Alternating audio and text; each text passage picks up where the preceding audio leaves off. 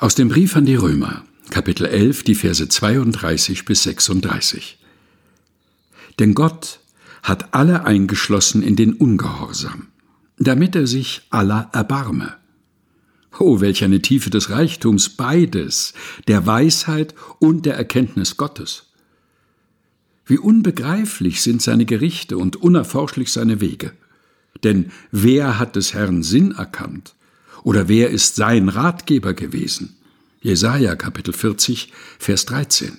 Oder wer hat ihm etwas zuvor gegeben, dass Gott es ihm zurückgeben müsste? Hiob Kapitel 41, Vers 3. Denn von ihm und durch ihn und zu ihm sind alle Dinge. Ihm sei Ehre in Ewigkeit. Amen. Aus dem Brief an die Römer, Kapitel 11, Vers 32 bis 36, aus der Lutherbibel von 2017 der Deutschen Bibelgesellschaft. Gelesen von Helga Heinold.